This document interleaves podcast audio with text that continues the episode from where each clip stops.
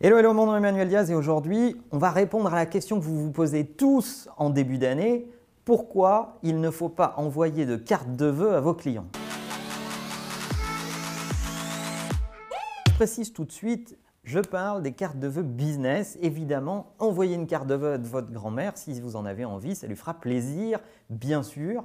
Mais en matière de business, est-ce qu'on doit envoyer des cartes de vœux, oui ou non? Je suis partisan du non et je vais vous expliquer pourquoi. En fait, en début d'année, comme beaucoup de gens, je reçois plein de cartes de vœux et la majorité d'entre elles émanent de gens que je ne connais absolument pas. En fait, ça me fait penser exactement au réflexe des Jean-Claude Convenant, des mauvais commerciaux dont j'ai déjà parlé dans un autre épisode, dont on vous mettra le lien quelque part, qui pensent que formidable, c'est une extraordinaire opportunité pour renouer le contact, le contact avec quelqu'un qu'on connaît finalement assez peu, que d'envoyer une carte de vœux. C'est le même raisonnement que les mecs qui pensent que amener leur meuf au restaurant pour la Saint-Valentin, ça fait le job pour l'année entière. Alors arrêtez tout, vous allez économiser de l'argent, n'imprimez pas de carte de vœux, n'achetez pas les enveloppes euh, en papier épais, euh, n'emmerdez pas votre secrétaire pour sortir les listings de tous les gens avec qui vous avez eu des rendez-vous cette année.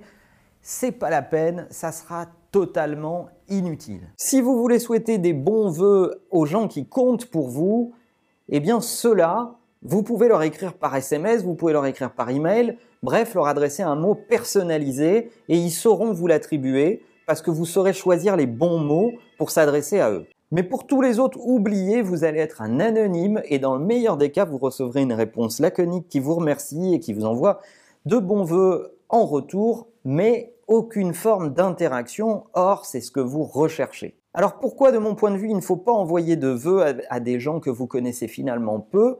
Eh bien tout simplement parce que bien communiquer, c'est entretenir des relations régulières. Si vous, si vous attendez la période des vœux pour communiquer avec les gens, il y a un problème de fond. La deuxième chose, c'est que bien communiquer, c'est être pertinent. Donc c'est raconter la bonne histoire au bon moment. Là, vous allez raconter exactement la même histoire que tout le monde, vous ne serez pas mémorisé. La troisième chose, c'est être poli et ne pas harceler les gens. Là, vous allez arriver dans un moment où ils vont être d'ores et déjà sursollicités par plein d'autres bozos qui veulent essayer de capturer leur attention et engager avec eux. C'est certainement pas le moment de vous associer à ces gens-là. Alors mes deux conseils face à cette période de vœux, c'est adressez-vous aux gens qui comptent pour vous évidemment, et pour tous les autres, attendez plutôt d'être à contre-temps, parlez à un moment où on ne vous attend pas, c'est là où vous serez le plus mémorisé et où vous aurez le plus d'attributions.